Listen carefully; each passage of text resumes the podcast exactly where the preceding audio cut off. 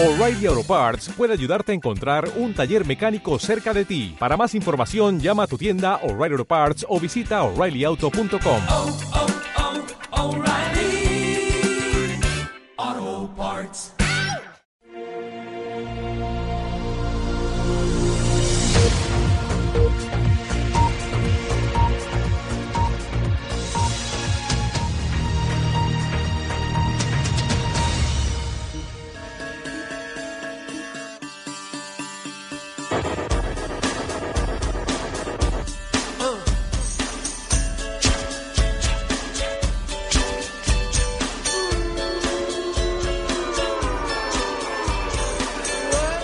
Escuchas Alt News, noticias alternativas en cadena ibérica, con Santiago Fontella.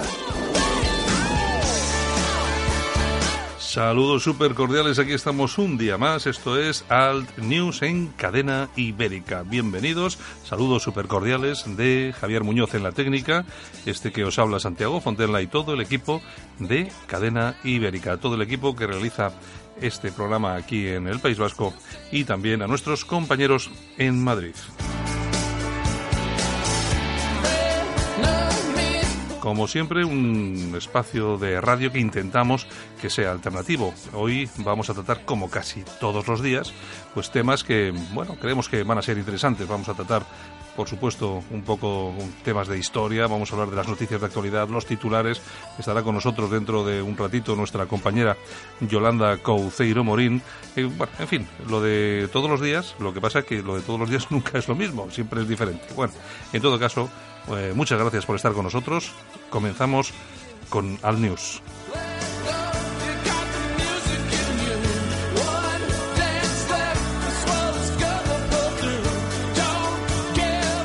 Ya sabes que nos puedes escuchar en la web de la radio, cadenaibérica.es y también, una vez eh, emitidos los programas, pues a través de los podcasts que también los puedes encontrar en la misma, en la misma página web.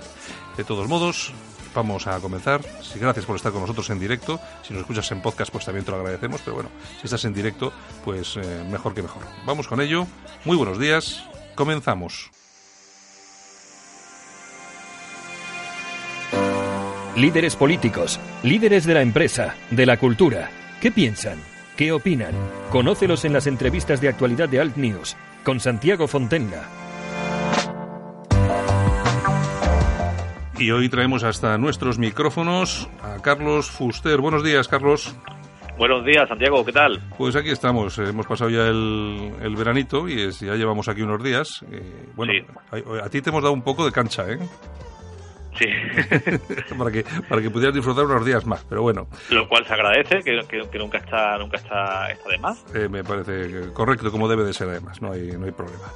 Bueno, Carlos, la actualidad, ¿cómo está? Vamos a ver, parece ser que Casado se reunió ayer con Sebastian Kurz, que es el presidente austríaco, y de ese encuentro pues ha traído algunas conclusiones, entre otras, por lo menos lo que él, lo que él ha puesto en su Twitter, que han debatido, y me imagino que habrán estado bastante de acuerdo, porque son amigos desde hace bastantes años, han debatido sobre empleo, inmigración, el Brexit, la agenda digital, etcétera, etcétera, etcétera. Y por supuesto, eh, Sebastián Kurz se ha mostrado, eh, lógicamente, contrario al desafío sece- secesionista de, de Cataluña. ¿Tú cómo lo ves? Porque eh, Sebastián Kurz, hay que recordar a todos nuestros oyentes, está gobernando con el FPO en Austria. ¿Esto qué- Efectivamente, está hablando con el FPO, eh, eh, o sea, en este caso se, se, se repite, se repite el mismo, el mismo esquema que se repitió con Haider hace, hace unos cuantos años. Eh, en este caso, pues, bueno, pues no ha habido tanto escándalo como, como cuando, cuando la primera vez. Y bueno, eh, en este caso lo, lo que es Austria, pues está, se está mm, configurando lo que es la, la gestión de gobierno, pues, pues un poco en la línea de los países del grupo de Visegrado. Ujú. Sí, lo que a mí lo que me de estos países que son críticos con, con, con, la, con las políticas de las políticas de imposición de, de refugiados e, e inmigrantes Ujú. en la, por parte de la Unión, la Unión Europea. O sea, en el caso de, de Hungría, Eslovaquia. Pero aquí, eh, aquí ¿qué, Polonia. está- qué es lo que está pasando, Carlos? ¿El Partido Popular está virando, está girando, está, no sé? A ver, el Partido Popular eh, está, yo creo que es que está viendo un giro un giro hacia hacia la derecha está claro porque además precisamente ya no solo por el tema de se, re- se haya reunido con con, con Kurz eh, también también partamos de la base que por otro lado eh, no sé si si sabes que que Arriola Sí, que era asesor del PP sí, se y que llevaba un poco la línea política del Partido Popular eh, Casado lo ha destituido. Sí, se lo han cepillado, sí, que ya era hora también, porque vaya o elemento sea, marido se- se a Lobos. O sea, que, que- que yo creo que, que- A ver, yo no soy del PP, evidentemente, nunca los votaré, pero por lo menos creo que la línea de Casado me parece, dentro de sus parámetros, me, parece una línea mucho más coherente que la línea de, de Rajoy Ujú. eh, o incluso, sin apuras, de Aznar. Mm, Yo creo, yo creo que el votante, el votante, el simpatizante del Partido Popular, eh, mm, claro, Casado lleva ya un par de meses ahí, y yo creo que se empieza a impacientar. Porque, claro, eh, lo que se esperaba de, de Casado era una línea mucho más rompedora. Lo que pasa es que, claro, las cosas luego hay que verlas por dentro, como son, ¿no? Porque, claro, a ti te Claro, va- es que también, a ver, el PP, a ver, no olvidemos que el Partido Popular, y el Partido Popular, pues a ver, eh, o sea, una cosa que lleva en su ADN es el tema de esa, de esa ambigüedad, ese, ese quiero y no puedo, Sí. o sea, que aunque aunque con, con Casado la línea sea más dura, pero a ver, pero pero llevan lle- llevan eso eso marcado en su ADN. O sea, esa, esa cosa de, de, bueno, pues que ahora sí, ahora no, mm, ese, ese rollo ambiguo e incluso un poco cobarde que tienen encima. Mm. Yo, de todas formas, nunca había escuchado a nadie del Partido Popular, y mucho menos a su presidente, hablar en los términos en los que habló eh, Pablo Casado en relación a la inmigración cuando dijo que no Eso había, sí, que no había, sí, no había eh, papeles eh, para todos. Hombre, eso evidentemente a quien a quien le puede a quien le puede hacer bastante bastante daño Ujú. es a Vox. Claro, porque es que aquí, aquí el, el- tema es que Vox es un partido que se crea de una especie de escisión del Partido Popular. Eh, son personas que salen desencantadas del PP. Lo que pasa que si el Partido Popular ahora recupera cierto discurso y encima, además, se mete en temas que hasta ahora los tenía prácticamente pues eh, dejados de la mano de Dios, pues efectivamente Claro, pues, ahí puede, ahí pues, puede A haber... lo mejor su espacio.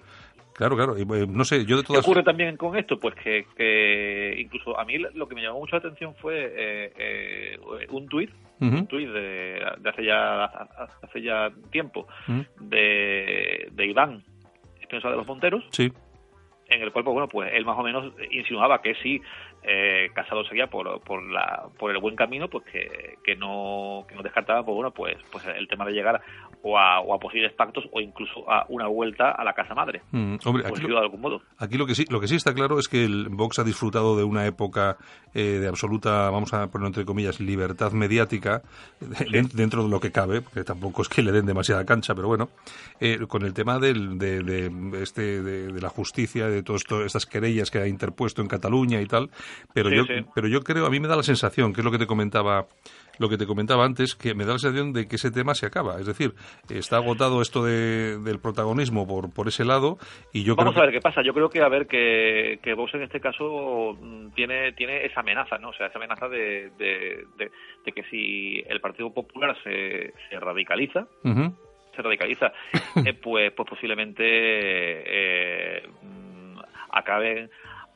acabe pues pues un poco truncando las expectativas de Vox.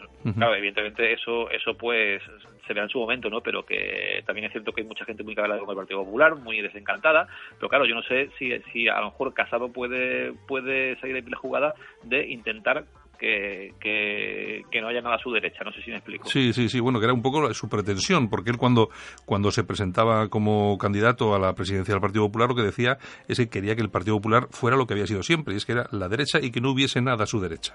Sí, bueno, es que, a ver, ellos lo que quieren eso, es una, o sea, la idea está de, la, la idea está de derecha plural, que, por ejemplo, uno, uno de los que, de los que la defendía mucho era, era el exministro franquista Gonzalo Fernández de la Mora. Sí. Ujú. O sea, que él, que él decía que, que la de- lo, lo que él llamaba la derecha, Sí. eh, que, que tenía que ir des- desde UCD hasta, hasta Cejón, pasando por Fuerza Nueva. Es decir, todo, absolutamente todo, O para hacer, y para hacer, claro, un, para hacer un bloque. entonces, entonces hacer un bloque ahí eh, eh, compacto y, y- y, bueno con, con distintas sensibilidades pero bueno pero que ya te digo eh, la, la cuestión es eso que, que el Partido Popular pues pues ha seguido la, la línea esta de, de ningún ningún amigo a mi derecha Ujú. Y bueno y, ahora vamos a ver qué ocurre con, con esto con, con el asunto de, de, de cómo puede repercutir en, en Vox lo Yo- que sería pues pues esta línea esta línea dura de Pablo Casado en, ciertos temas. De Igual todo- que con otros, por ejemplo, co- co- como el tema de la, de la memoria histórica, pues parece eso, parece que no se quiere tampoco mojar mucho, Ya. que incluso le critican mucho desde, desde esos sectores más derechistas a Casado por este asunto, pero también es cierto que eso, que en otros, que en otros temas como el tema mig- migratorio, pues bueno, pues, pues, pues mm, sí que es cierto que, que mantienen unas posturas que, que, que antes no, antes desde el PP era impensable que se dijeran. Claro, pero es que además, además no pasa nada. Vamos a ver, porque el partido de, de Sebastian Kurz, que es el presidente austríaco, es el Partido Popular en Austria. Es decir, el- Claro. eh, Aquí la cuestión está que, que yo tengo mis dudas es si eh, esa esa urbanización, o sea, yo es que verás, yo a esta a esta a este cambio de postura que están teniendo ciertos partidos conservadores en, en Europa, sobre todo Europa del Este,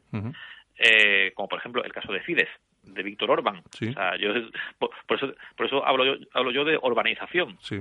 Pues pues que a lo mejor pues pues que por ejemplo igual que está pasando con con, eh, con el Partido Popular Austriaco eh, de Sebastian Kurz pues pues que también el PP se, se urbanice ahí ya evidentemente yo tengo ya serias dudas de que de que esa urbanización se dé aquí en España. Mm. Hombre, yo O sea, creo, yo, tendría, que, yo creo que tendría que- que cambiar mucho el Partido Popular para que eso se diera yo- pero yo- cambiar mucho mucho mucho eh Yo creo que es, yo creo que es muy complicado que suceda una cosa así, pero lo que no descarto de ninguna forma es que sí es cierto que pueda virar un poquitín, no a la derecha, porque eh, yo no entiendo lo de la derecha, a la izquierda, no acabo de entender, posturas pero- a lo mejor hace, ciertos planteamientos cercanos a, a los populismos eh, identitarios en, en Europa o por lo menos Mm. intentar ejercer de cortafuegos de Sí, pero te- ten en cuenta una cosa, eh, eh, Carlos, Carlos, estás ahí, ¿verdad? Sí sí Ah, es que se te había cortado. Bueno, es que, vamos a ver, yo creo que aquí lo importante es que el Partido Popular aquí puede ver perfectamente lo que está sucediendo en Austria y decir, bueno, no hacen falta complejos, están gobernando eh, una fuerza, un partido, entre comillas, de extrema derecha y el Partido Popular y no pasa nada. Y luego, sobre todo, que está viendo cómo avanzan eh, las, los, estas fuerzas eh, identitarias por toda Europa. Fíjate en Italia lo que está pasando, eh, Bueno, Salvi- Salvini. y te digo una cosa verás mm, eh, Salvini Mm. Salvini para mí pues evidentemente mm, por muchos motivos eh, respecto a sus posicionamientos con el tema territorial es- español pues pues me parece censurable vale. Ahora bien, igual que te digo que es censurable por esos posicionamientos con el tema territorial español, también te digo que, que, que si una persona, si hay ahora mismo en, en Europa una persona que está haciendo lo máximo por la civilización europea, es Matteo Salvini en este momento. No, está claro. Independientemente de que, de que él defienda, haya defendido plante todo, Mm. se- eh, favor del asociacionismo, asociacionismo eh, em, En eh, Cataluña. En, en su momento, pues en, en redes sociales. Pero que, Yo, pero yo, de, te yo de todas, yo de todas formas, eh, a mí me da la sensación, aquí eh, en, relación a lo que sucedió en Cataluña, hubo un momento en que todos los líderes de las fuerzas identitarias, eh, excepto el Frente Nacional Francés, de lo, de, lo, de lo más conocido me refiero, apoyaron de una forma u otra, de una forma más explícita o no, en redes sociales, al secesionismo. Lo que pasa es que yo creo que eso ha cambiado, porque no han vuelto... También yo creo que eso, que eso fue una estrategia, una estrategia mm, eh, en el, sen- o sea, una estrategia para, eh, eh, en este caso, debilitar a la Unión Europea. También es cierto que, a ver, que, que mm, po- pongamos desde, desde la perspectiva de, de estos- de estos movimientos que es que para, que para ellos España, España, pues claro, España es, es, el, es la nación ahora mismo más, más mm, europeísta en, en, eh, o, o pro-UE Sí. mm, que, que hay en el continente en estos momentos. Mm. Yo el otro día, el otro día vi un vídeo que a mí es que además es para darnos cuenta nosotros y todos nuestros oyentes. eh, todas las noticias vienen perfectamente cocinadas y nos hablaban, pues desde las televisiones a los medios eh, impresos y tal, pues de que eh, Matteo Salvini, pues que era una persona la más eh, la persona más odiada de Italia y que, que este lo iban a denunciar por secuestrar inmigrantes. Bueno, yo qué sé, una una una barbaridad. La cuestión es que llegan vídeos cuando este hombre aparece en cualquier ciudad, en cualquier pueblo y tal, y, y resulta que estamos viendo algo que es impensable. Mientras aquí tenemos a, a Zeta Pedro, eh, que, lo, que lo insultan cuando se, se va a la playa o se va a Doñana o tal y cual, le insulta a la gente por la calle. Ahí este tipo va solo por la calle y eh, rodeado de miles de personas que le aplauden y le, y le vitorean. Después, otro asunto muy interesante en la Liga ha sido su, por lo menos en el caso de Italia, ha sido su cambio de discurso, que ha sido ha sido de- determinante a la hora eso, a la hora por- por- porque claro, evidentemente la Liga de Salvini actualmente no tiene que ver nada con la Liga de Humberto Bossi Claro. y de su ideólogo que era Gianfranco Miglio. Entonces, eh, eh, esta, eh, o sea, estas personas sí, sí- sí que defendían abiertamente eh, una postura que, que, que, que viraba entre el secesionismo, el secesionismo y el federalismo. Claro, pero es que yo en creo... cambio, pues, eh, Carlos, pero yo- yo- entendido Carlos, pero- que... Carlos, pues, eh, Sí. sí, no, es que no te quería pisar. Carlos, es que yo creo que de ahí viene ese apoyo que daba la Liga al secesionismo catalán.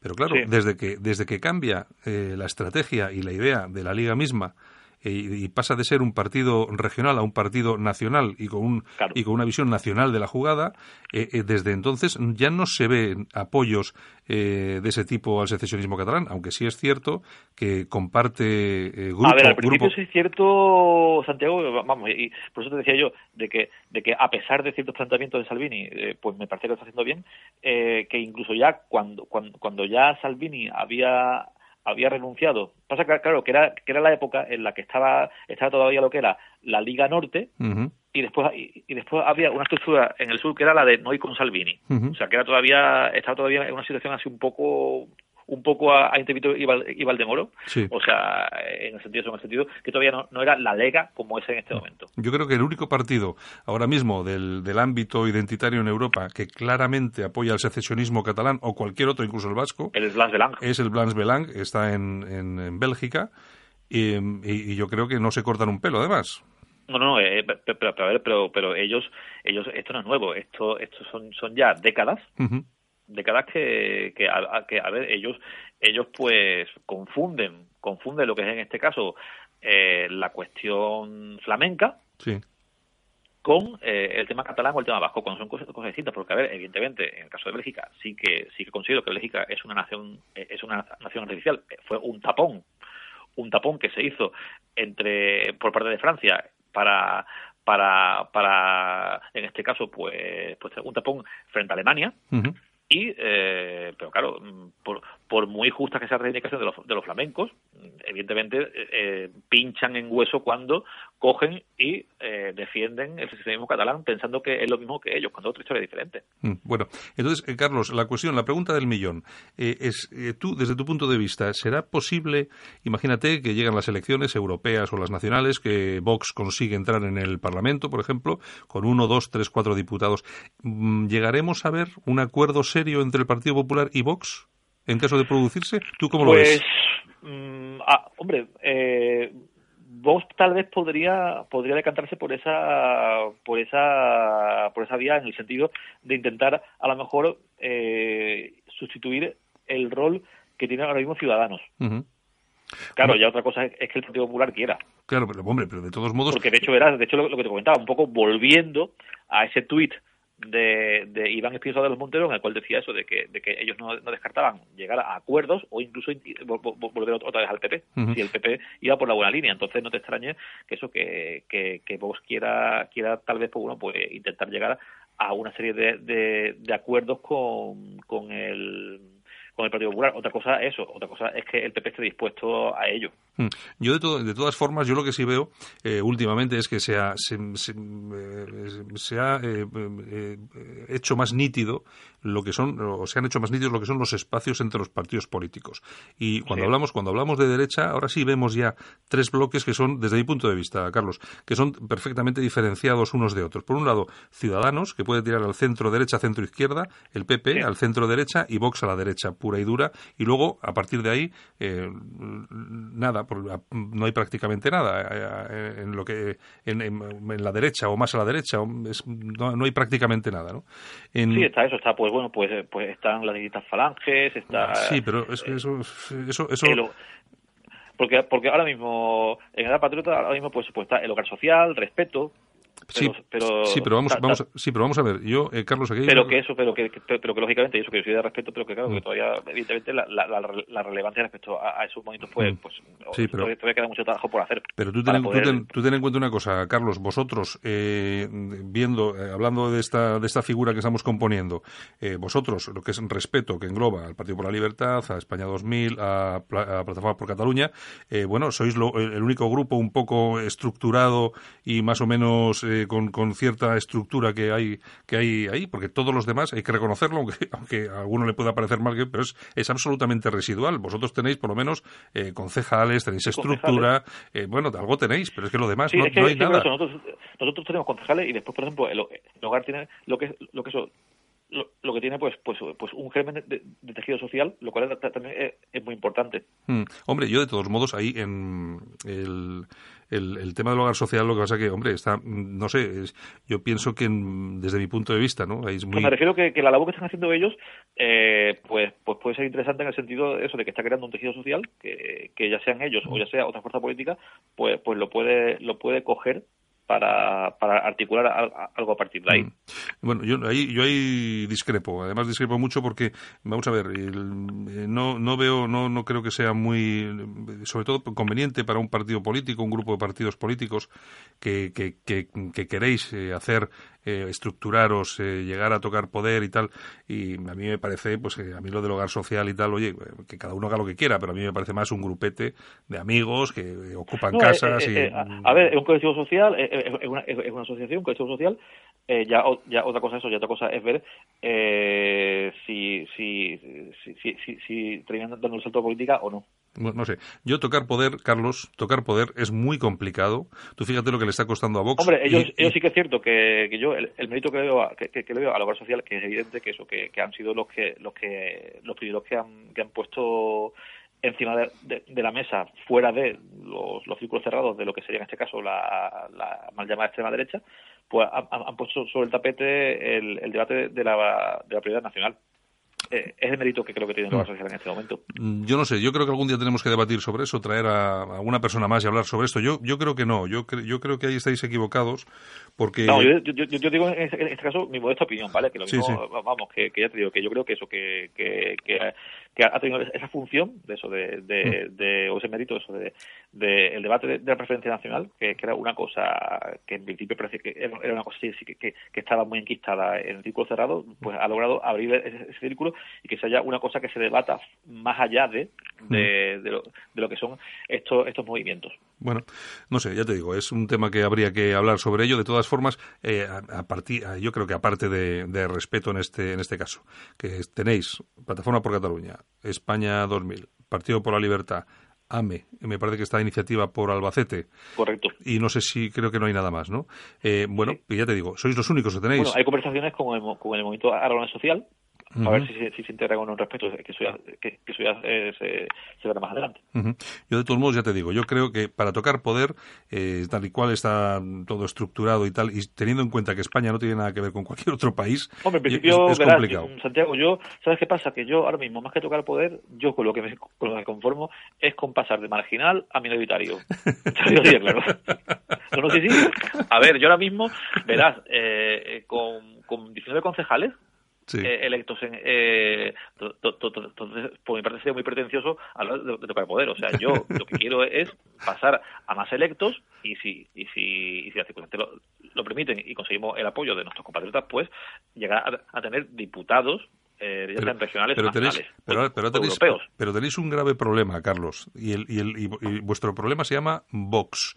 Vox tiene exactamente vuestro mismo mensaje sin el componente social. Que el componente social, por una razón u otra, prácticamente no importa porque lo tiene Podemos, por ejemplo. Es que tenéis un el, otro, vi, un cartel de Abascal bastante curioso que sí que, que lo del tema de que si la que si Unidad de España que si los impuestos pero, pero, claro yo con yo yo me fijé eso me fijé que, que le faltaba eso le faltaba ese componente social que es un poco a mí lo que hace que lo que hace que, que, que tenga mi resistencia hacia vos por, esos patentos liberales que tiene en el tema económico. Mm. Hombre, tú ten en cuenta una cosa.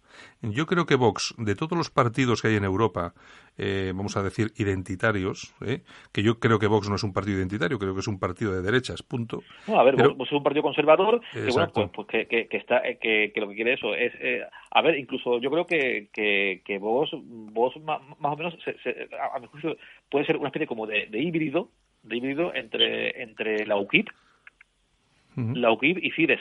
Sí, bueno, Más o menos. Bueno, no sé, ya veremos a ver, ya lo, a ver si lo vamos tratando algún otro día. pasa que lo que es que también, claro, el problema es que es que en Vox, a mi juicio, hay dos almas. O sea, hay, hay una serie de, personas que quieren quieren quieren llevar el partido hacia, hacia una deriva de corte más o menos identitario, como lo, lo que puede, ser más o menos alternativa por Alemania, Ujú. Y otro sector que bueno pues que, que, que quiere eso quiere seguir apostando por, por porque Vox siga con la línea del PP auténtico. Entonces pues están ahí esa- esas dos almas que conviven en Vox a ver cuál de ellas se impone. Bueno, pues vamos a ver si, vamos a ver si co- conseguimos hacer la semana que viene, eh, a ver si traemos eh, también a nuestro amigo David Romero y, conse- Sí. y conseguimos hacer aquí con Yolanda eh, una, una mini tertulia sobre este asunto, porque yo creo que es, yo creo que es muy interesante eh, hacer las, com- las comparativas, las comparaciones entre unos y otros y ver cómo Sí. está, está la cosa. Bueno, Carlos, oye, pues nada, pues muchas gracias por tu, por, por darnos tu visión de la jugada, de lo que está pasando ti, como siempre en el PP y vamos a ver cómo, cómo evoluciona la jugada, ¿de acuerdo? estupendo Oye, un abrazo muy fuerte. otro para ti buenos días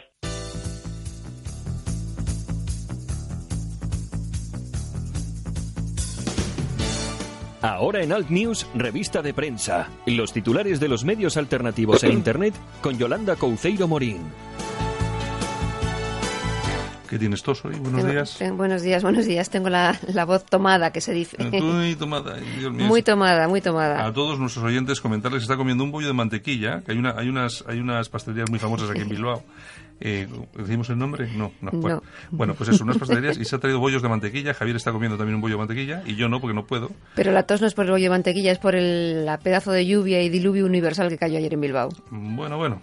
¿Qué tenemos para hoy, Yolanda? Bueno, pues empezamos con ramblalibre.com y tenemos una carta que Enrique de Diego dedica al PSOE y a nuestro presi y, y voy a leer textualmente. Os la recomiendo. Os voy a dar dos pinceladas porque hay que leerla porque tiene su, tiene su aquel. Tiene, tiene su miga, tiene su miga. Carta al chuloputa Pedro Sánchez. Vamos a tirar las estatuas de Largo Caballero e Indalecio Prieto. y comienza así la carta, ¿eh? ¿Dónde vas, chuloputa? Triste de ti, con una comisión de la verdad. Y no leo más. Y no le- bueno, ayer, ayer, estuvo, ayer también estuvo sembrado Sí, sí, sí. eh, el, el amigo Enrique de Diego eh, aquí en este programa cuando además eh, lo dijo con absoluta claridad. Dijo, estos del PSOE son unos hijos de no sé qué y, y la gente que han matado. Bueno, y bueno, y hay mucha gente, hay mucha gente que está muy de acuerdo, Efectivamente. muy de acuerdo con eso. ¿eh? Efectivamente, así Porque es. claro, aquí, y yo siempre lo digo, aquí si, si hubiese que ilegalizar algún partido, aparte de los batasunos, lógicamente es al PSOE, que es el único partido, el único que tiene sangre en las manos, ¿eh? De los, que, de los que existen actualmente. Sí, sí, sí. Aquí se habla mucho de la falange, de no sé qué, pero las falanges son cuatro. eh, Mm. Y los de- socialistas son muchos. Mm. Esos cuatro románticos ahora que andan por ahí tal y cual, pero los socialistas, es que es que los socialistas asesinaron al jefe de la oposición, a Carlos A Carlos Sotelo. Sotelo, efectivamente. Lo Es que pasa es que nadie se lo recuerda todos los días como ellos hacen con Franco. Claro, es que nadie se lo dice. Entonces, pues bueno, pues siguen muy felices, muy Así felices. es, así es. Bueno, Bueno, nos vamos a casoaislado.com. caso aislado. La inmigración es la madre de todos los problemas. ¿Quién ha dicho esto? Pues el ministro de Interior alemán. Tú fíjate cómo están las cosas para el que el ministro de Interior alemán diga cosas como estas. eh. Bueno, ya dijo, ya dijo también, eh, dijo que el multiculturalismo había fracasado y Merkel también lo, también lo comentó. De todos, de todos modos, a mí me parece súper acertado. La gente aquí se preocupa, no, es que el tema catalán, el tema de la secesión de, de los vascos, bien, vale, son problemas, pero son problemas siempre reversibles, porque imagínense ustedes que consigue Cataluña la independencia. Bueno, siempre será susceptible de volver a recuperarse ese territorio, de una forma O de u otra. Sí, sí, sí. pero lo que no vamos a volver a recuperar nunca, pero nunca, ¿eh? o por lo menos tardaremos otros 800 años como tardamos la última vez, es la islamización. Efectivamente. Ese es el problema, ese es el key de la cuestión. Lo que Eso, es que la es- gente, eso es lo que dice el ministro, que es el gran problema de claro, Europa. lo que pasa es que la gente no se da cuenta de que ese es el verdadero problema. Y ojo, que ha dicho también, eh, eso es los disturbios que ha habido este fin de semana y con las manifestaciones. Bueno, ahí, ahí hay siempre disturbios. ha dicho que, que la gente que se manifestaba ahí, efectivamente, que no son nazis, que muchos les tildan de nazis y no son nazis, Claro, simplemente claro son que gente no. que se están manifestando porque están harta. Ayer decía Enrique de Diego que había un, había un vídeo, que yo lo he visto por ahí en las redes sociales, donde iba una tía a preguntarle, "Oye, es que ustedes son unos nazis. Pues, eh, no, yo estoy aquí porque no puedo llevar a, a mi, a mi nieto al, al parque des- es. desde que ustedes han inundado todo esto de, de inmigrantes. Efectivamente. Así, claro, estamos todos los días ocultando qué es lo que está pasando. Y la gente, al final, accede a las redes sociales, accede a la información alternativa en, en Internet, porque Internet, vamos a ver, nació como algo absolutamente, como un portal de libertad donde todo el mundo podría, podía informarse, compartir información. Bueno, eh, ya no, o sea, ya, ya no. Y luego, eso sí, luego el, el, el tema es el siguiente. Yo ahora estoy viendo con todo esto de las fake news que a ti te sacan mucho lo del Sí. mal- el maldito bulo. El maldito bulo. El otro día pusiste un tuit que decía eh, Fonbella, una empresa Ah, de, sí. de- de- de Cataluña y española, a- a- tiene una botella eh, Con el tapón con, amarillo. con el tapón amarillo. Y dices, yo no quiero pensar mal, pero no sé, yo nunca, yo nunca había visto, yo nunca había visto que, que Fonbella hubiera eh, embotellado con el, con el Nunca. Bueno, pues bueno, y ya van hoy y dicen, maldito bulo desmiente el tweet, el fake Sí. news de Yolanda Couceiro. ¿Pero qué fake news? Si has dicho, oye, que está no esto con, con el amarillo y en el tweet, ese además está, todo, todo el Sí, mundo sí, puede verlo en tu, en En tu tweet, Twitter, sí. que tú no has dicho que eso sea ni por ni por los secesionistas. Nada. Tú has dicho, nunca he visto una botella con esto amarillo y, Y no es por, y no es por pensar mal. Nada dicho, más, Oye, nada bueno. más, nada más. Ahora, eso sí, si entras en maldito bulo, y yo además, yo me comprometo aquí a invitar a comer a aquel que me traiga un maldito bulo que haya desmentido maldito bulo de la izquierda. No, no, no, no. no. Si usted trae uno de estos, yo me comprometo. A mí me llama por teléfono, cualquiera de ustedes, de nuestros oyentes, y está invitado a comer. Que no, que va a ser que no. Ahora, de todas formas, lo del ministro a- alemán, eh, también hay que tener en cuenta que el mes que viene hay elecciones en Baviera. ¿eh? Hombre, claro. Y están agarrando ese mensaje anti-inmigración que- raudos. Claro, porque la FD va a subir en Baviera. Claro, claro, claro, claro. Todo, todo tiene, todo tiene, hay que mirarlo desde, desde diferentes puntos Todo de tiene vista. su aquel. Porque Mm. todo tiene su explicación. Es decir, no, no es porque sí, ahora después de, de, de- de 40 años inundando Alemania, que ahora resulta que ya no. Ahora, es que no, es que, claro, Ahora hay que hablar de esto. esto es un problemón. es un Efectivamente, grave además. ¿Qué más tenemos, Bueno, nos vamos al correo de madrid.com. La Fundación Francisco Franco se eh, denunciará a Wyoming y a la Sexta. Ya sabes eh, que hablábamos ayer, lo comentábamos, lo del tema que habían hecho con el ataúd y todas las barbaridades que estaban haciendo. Y bueno, se han, se han cansado y han dicho que, que les van a, que les van a denunciar. Error. Mm. Desde, desde mi punto de vista es un error. Es precisamente lo que Lo que quieren. es precisamente publicidad. lo que quieren, publicidad. Eh, vamos a ver, eh, eh, eh, vamos a ver, si, si hubiera sido otra forma, pero es que esto es un muñeco que montan en un plato de televisión, que lo sacan y lo mueven y tal y cual. O sea, darse por aludido con estas cosas, hombre, uno puede decir que yo ya estoy cansado de tal y cual. No, pero es que es precisamente lo que Lo que quieren. Es- como con lo que hablábamos ayer. Cuando cometes un error como este hombre, el de este que trabajaba en la empresa esta de, de- de motociclismo, Ah, sí. Que tiró la, la bandera esta con los, con los Jordis a la basura, pide perdón y da igual. Da igual. Le han echado y, Claro. han, y lo han puesto verde. No hay que pedir perdón. Nada. A estos tíos, cuando hacen algo, no hay que denunciarles, hay que pasar de ellos, que yo creo que es lo que No hay mayor desprecio que no hacer aprecio. fundamentalmente es lo que les hace daño. Claro. Y luego, eso sí, seguir, pues eso, con la labor cada uno, con la que quiera hacer, defendiendo el valle, no sé qué. Pero entrar en estas. Es muy fácil. Vamos a ver. Mm. Es muy fácil ir a televisión a sacar un muñeco con la cara de Franco, a sacarlo Claro. del ataúd y tirarlo de cualquier forma. ¿Eh? Si ya sabemos que no lo van a hacer con, con un musulmán, no lo van a Para hacer con. nada. No, lo hacen con, con, con Porque a Jesús. eso sí los tienen miedo. Claro, lo hacen con Jesús, lo hacen con Franco, porque Mm. al final, fíjate qué peligrosos somos los fachas, que todo el día estamos en los medios, los fachas, los nazis, los ultraderechistas violentos, son los responsables del 90% de las agresiones. Tú fíjate, el miedo que damos, que van estos impresentables a hacer este tipo de cosas, o como esta chica que, que, que ido a Lourdes y se ha desnudado, Ah, en, la, sí. y se ha desnudado en la entrada, en la entrada y no le ha pasado nada. Nada. Que vaya una mezquita y le cortan el cuello. Claro, directamente. Qué malos somos los fachas, qué malos somos los católicos, qué miedo nos tienen de lo malos que somos, que no hacen más que tocarnos los huevos. Pues- Efectivamente. Pues, mira, es lo que hay. Ni más ni menos. Bueno, nos vamos a la tribuna de Hispana.com. Anglada. Los ayuntamientos no son casas de beneficencia para los inmigrantes. Ha estado en Reus y en Tarragona presentando el, El partido. partido. No, eh, somos identitarios con, con el delegado del, del partido, Eduardo Mañas. Vamos a ver si le llamamos a Josep Anglada la semana que viene. Sí, que también es interesante y siempre dice cosas eh, muy majas.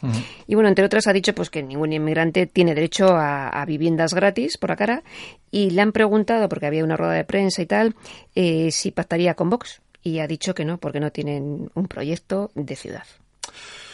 Es que es- yo fíjate que lo estaba hablando hace unos minutos con Carlos Fuster y estábamos hablando que algún día, vamos a ver si la semana que viene también podemos incluso montar una, una pequeña tertulia sobre el asunto, porque muchas veces nos eh, o, las, personas las personas se confunden o estamos confundidos, ¿no? O sea, ¿qué es Vox? ¿Qué posibilidades hay de que Vox se acerque a partidos como Respeto, como el de Anglada? Eh, ¿Qué posibilidades, qué otras posibilidades hay, no? Y, y sobre todo, ¿Qué es Vox? Eh, ¿Es un partido identitario? ¿Es un partido de derechas? ¿Es un partido conservador? Eh, hay tantas dudas y cada uno lo hace de una a esta, aunque yo soy de los que piensa que Vox sí va a tener resultados en estas euro, sobre todo en las europeas. Yo creo que sí van a conseguir eh, resultados. Yo creo que van a mandar a alguien a Europa, seguramente a Santiago Abascal.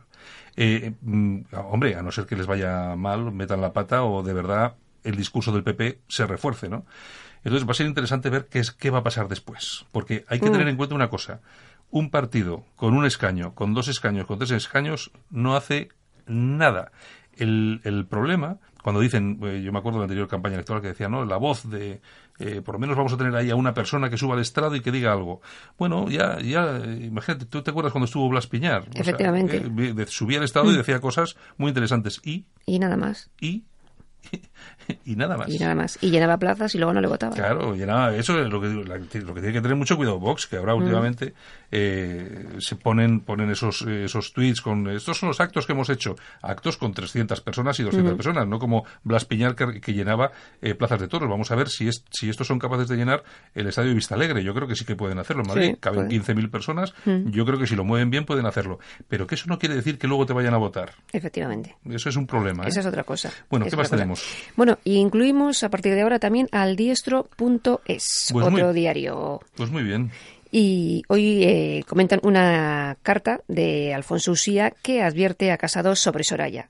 Le ha dicho a Pablo Casado que si la va a nombrar candidata al Ayuntamiento de Madrid, pues que va a perder votos todos y más. O sea que si quiere votos, que no ponga a Soraya y si quiere ganar, que se ponga las pilas y se deje de Sí, es- pamplinas. Claro, es que con Soraya tiene que hacer exactamente lo mismo que ha hecho con Arriola, cepillárselo. Es que ella es la responsable del auge que tuvo Podemos y, y de Ciudadanos. Están claro. gracias a Soraya ahí, o sea, ni más ni menos. Está absolutamente claro. ¿Qué más? Pues eso, Pablo, que te pongas las pilas. ¿Qué, tal- qué más tenemos? Eh, aplausos y toñejas, ya, ya, ya prisa. Si es que de verdad te Pues enrollas sí, tanto que pues, luego yo claro. me quedo aquí a dos velas. A ver. Señores, que no es por mi culpa, ¿eh? Venga, Toñejas, ¿para quién? Pues toñejas para Teresa Rivera.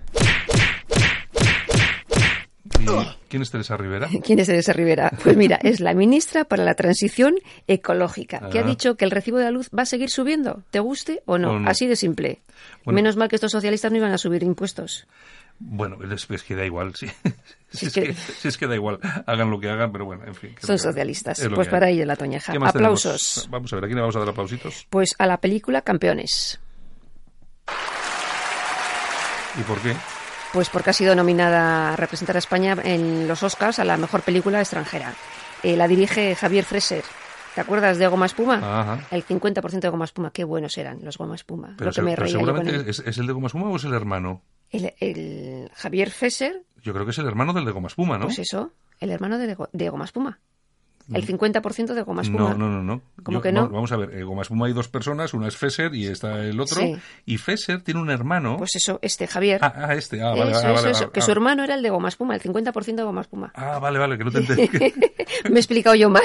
No, no, Usted no, perdone. No, no te entendía. no te- vale, pues eso, que la han nominado a, a los Oscars. O sea, Bueno, por lo, menos, por lo menos no he visto la película, pero por lo menos estoy convencido que no será un coñazo, aunque tampoco Mm. te creas tú que últimamente ha hecho alguna película que también ha tocado un poco la... Pero bueno, en fin, Vamos mejor, a- mejor, mejor eso que no, Almodóvar, Dios mío, Dios mío, Almodóvar no, que U no haga otros más- peores. Que no, haga, no, no, Almodóvar, que no haga películas, Almodóvar, por favor. Qué horror. Es un horror, es, es una cosa... Uy, uh, iba a decir una burrada, no voy a decirlo. digas, no voy a decirlo, contente, contente. Que luego nos hacen como Enrique Diego nos denuncian. Nos, Bueno, se con la que querellan. no faltaba. Ya, solamente esto.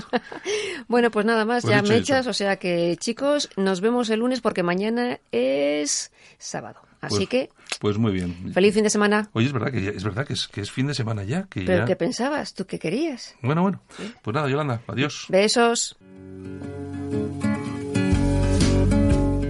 Si le cuesta trabajo empezar el día, el aseo diario le supone un esfuerzo, le da miedo salir solo de casa, en San Camilo Ayuda a Domicilio le prestamos la ayuda que necesita.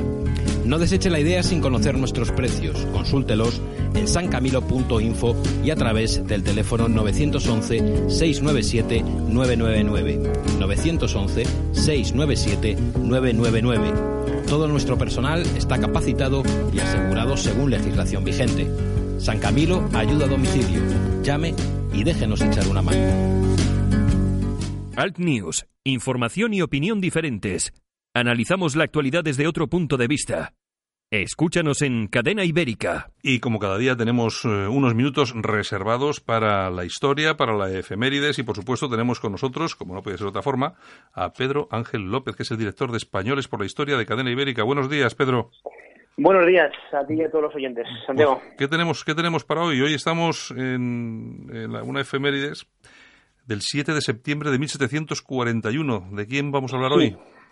Sí, eh, no es Mecano, no es no es el día de Mecano. ¿Te acuerdas de aquella canción del 7 de septiembre Sí. de nuestro aniversario? Sí, no es, no es. tiene nada que ver con Mecano, No nada que ver con, con los hermanos y con Ana. No, vamos a hablar en serio de pues el fallecimiento de una de las grandes eh, de los grandes personajes, una gran pérdida para, para España en un tiempo que, por cierto, estos días hemos coincidido. Hablamos de tiempos también de, eh, de, de Enrique, de Felipe V, hablamos de la del personaje, hablamos de Blas de Lezo y Olavarrieta. Ni más, que hoy en ni día más ni menos.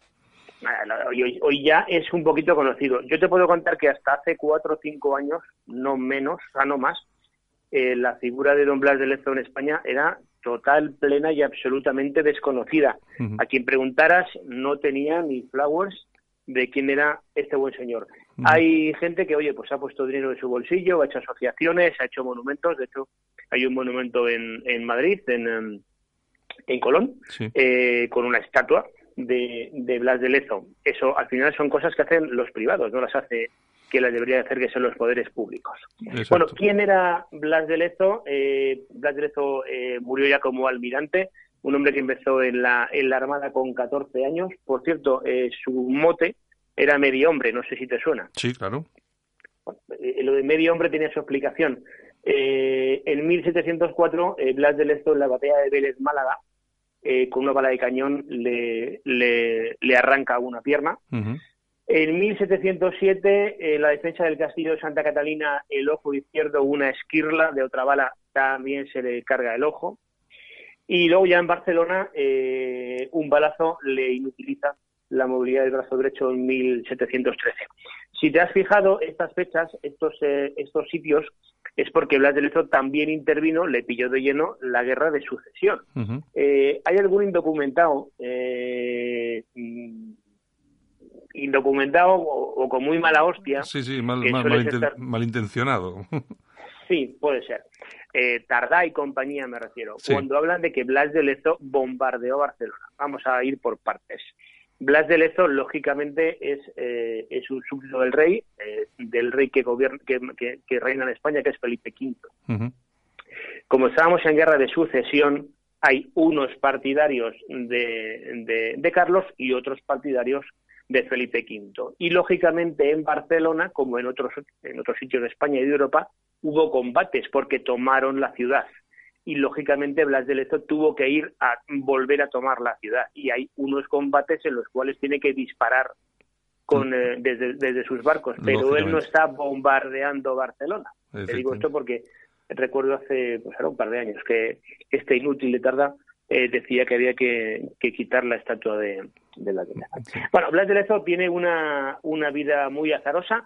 eh, desde luego, desde Cartagena de Indias, que digamos sería lo- los hechos más conocidos eh, por los que recordamos a Blas de Lezo, la victoria ante los británicos, ante, ante Vernon. Eh, la verdad que es una victoria, una victoria aplastante y una victoria eh, que previamente nadie daba un duro por, por los españoles. Eh, hablamos de 7.000 españoles eh, en Cartagena de Indias contra 27.000 eh, británicos que mm, eh, en barcos. La, la cifra es mm, radicalmente, pues fíjate, mm, como para echar apuestas. No habríamos apostado por Doblas. Eh, la, defensa, la defensa de, de Cartagena de Indias la lleva mano a mano eh, Blas de Lezo y Eslava, que era el gobernador de entonces. Eh, hay muchas diferencias muchos encontronazos entre Slava y, Blas de Lezo. De hecho, al final de, de, la batalla, eh, Slava incluso comunica al rey su, su malestar con, con Blas de Lezo y, y, le, le, combina que, a que vuelva a la península ibérica para poner las pilas. Al final de todo esto es que Carlos III, posteriormente, a los descendientes de, de Blas de Lezo, les concede el marquesado viejo. en fin, al final se reconoce. Pero ya te digo que yo creo que tú convendrás conmigo en que desde hace, hasta hace unos años la figura de Don Blas era bastante olvidada. prácticamente, desconocida, sí. Desconocida. El Blas de Lezo estuvo en Orán, sabes que Orán también fue territorio español en, en, un tiempo, ha estado, bueno, en misiones en Italia, es una persona que no solamente la defensa de, esos territorios ha generado mucho dinero para la corona, con eh, en muchísimas batallas, siempre victorioso. Sabes tú que antes, eh, batalla victorioso, los barcos, los buques enemigos te los quedas para casa. Todo esto, Blas de Lezo contribuyó de manera importante tiene una anécdota muy muy graciosa, bueno, para nosotros, para los genoveses, ¿no? eh, Génova tenía pendiente a, abonar a la hacienda española dos millones de pesos y eh, que pues estaban en el Banco de San Jorge. Y a todo esto los genoveses estaban, dila, bueno, pues como hacen los bancos ahora, ¿no? Que te dilatan en el tiempo la transferencia esa de todo el día, luego son cinco.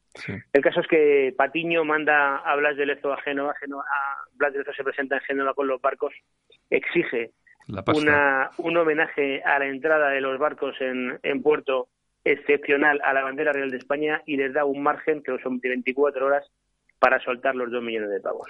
Al día siguiente, la pasta preparada y para España.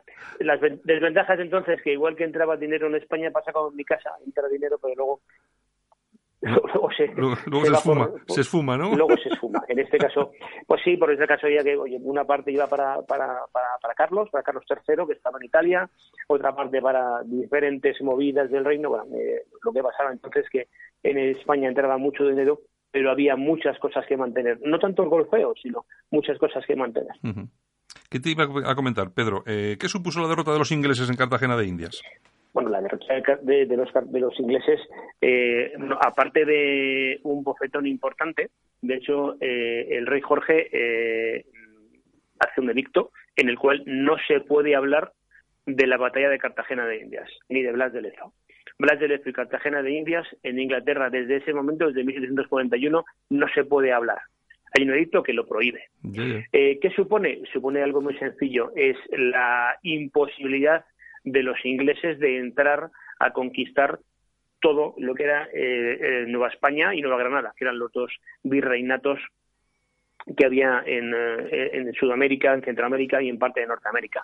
Hoy en día, en, en, Colombia, en Perú, en Ecuador, en Panamá, se habla español, no se habla inglés, gracias a hablar de Lezo, que contuvo a los ingleses. Cuando otros cretinos que visten de blanco y viven en Roma, dicen que España debe pedir perdón por lo que hizo en el pasado, debería de saber que si él es cura, él es papa, papa de los católicos, es gracias a hablar de esto, entre otros. Claro que sí. Sí, bueno, porque es que ahí eh, con la Iglesia hemos topado, ¿eh? Es que lo que, estamos, lo que estamos viendo últimamente es para para bueno para alucinar un poquito. Y sobre todo con, esta, con, esta, dar por bueno. el papa, de Satanás es que dar, dar, por dar por buenas estas teorías que afirman pues que fuimos a saquear a robar y a violar pues bueno pues no sé qué decirte. Pues bueno no, no... Blas de Lezo estaba casado con una con una, una, una con una mujer de, que era de Perú. O sea que, eh, no sé cómo eh, la gente no se mentaliza de que nosotros eh, el mestizaje entre españoles eh, y no solamente indios. Da igual en, lo que es el continente americano que en el continente africano que en Asia. Mm. El español siempre se ha mestizado con los demás. Mm. De todas formas, Pedro, hacían los ingleses. De todas formas, Pedro, tú fíjate una cosa, lo que comentamos ahora de Blas de Lezo, ¿no? Hasta hace muy poco tiempo era una figura prácticamente desconocida, olvidada, y y ahora se ha convertido un poco en, en marca, imagen, eh, muy utilizada pues por todos aquellos que se consideran, no, no hablo de siglas políticas, pero sí aquellos que se, que se consideran patriotas españoles, orgullosos de su historia, me da igual de qué partido sean, pero claro, se ha convertido también a la vez, precisamente por eso, en una figura denostada, absolutamente denostada por la izquierda. Sí. Claro. Eh, es que la izquierda, en España tú sabes que no hay una izquierda nacional. Claro, no existe, no existe España no hay izquierda nacional. Todo lo que suene a nacional es fascista, es facha, es nazi, es, es cualquier cosa menos España. Y, y, es una verdadera lástima. Yo podría debatir con alguien de izquierda siempre y cuando hubiese una izquierda nacional, pero Claro. si eres antinacional, mm, para mí mm, no tiene sentido ni, Está, claro, está claro. Pues muy bien, Pedro. Pues muchas gracias por estar con nosotros esta mañana, hacernos este, este breve retazo de Don Blas de Lezo y bueno, buen fin de semana y el lunes el lunes volvemos, el lunes a, volvemos, más, volvemos eh, a hay la que invitar a la gente a que a que lea. Eh, hoy en día, antes era más complicado, hoy en día el que quiere investigar sobre cualquier personaje, Internet tiene muchos fallos. Pero si quieres investigar, puedes investigar. Chico, lee un poquito. Blas de Lezo te interesa, lee un poquito y eh, trate un poquito de las cosas. Es la única solución que tenemos para poder eh, pelear contra la educación que se da en España. Está claro. De todas formas, tú fíjate que antes lo has dicho tú. Por ejemplo, la figura de Blas de Lezo es conocida, pero eh, porque el- el- quien ha impulsado esa imagen y esa figura en los últimos años han sido manos privadas. A nivel institucional, na- nada de nada, que decía aquel. Nada, eh, si pueden quitarle una calle, eh, se la quitarán. Está claro, está claro que sí. Bueno, Pedro, pues venga, el, Venga. Lunes, el lunes volvemos a la El carga. lunes más. Venga, un Muy abrazo. bien. Hasta Un luego. abrazo. Adiós. Hasta luego. La música en sus protagonistas. Los genios que se esconden tras los éxitos musicales de los 80 y 90. María Carey nació en Huntington, Nueva York, el 27 de marzo de 1969. Carey ha vendido entre 175 y 200 millones de copias de discos en todo el mundo, lo que la convierte en una de las artistas con mayores ventas de todos los tiempos. En 1998 fue premiada como la artista con mayores ventas del mundo de la década de los 90 en los World Music Awards y fue nombrada la artista femenina más vendida del milenio en 2000. Según la Asociación Discográfica Americana, la RIA, Carey es la tercera artista más exitosa en los Estados Unidos con 63 millones y medio de discos vendidos, solo detrás de Barbara Streisand, que tiene una cifra de 71 y medio, y de Madonna, que tiene una cifra de 64,5 millones de discos vendidos. Dream Lover es una canción escrita y producida por la cantante en el álbum Music Box del año 1993. Cuenta con un sampleado de la canción Blind Halley del grupo The Emotions, escrita por David Porter. La protagonista se imagina al hombre ideal, el amante de sus sueños. Fue el primer single de Music Box y marcó el inicio de una tendencia para Carey, quien empezó a utilizar sampleados como base de los principales sencillos de sus álbumes de estudio. Tal día como hoy, 7 de septiembre de 1986, María Carey coloca el tema Dream Lover como número uno del Billboard americano.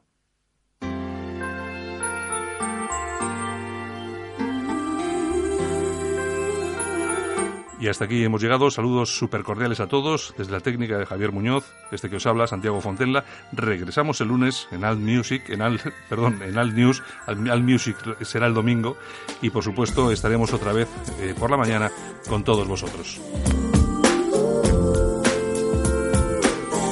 Saludos, buen fin de semana. Chao.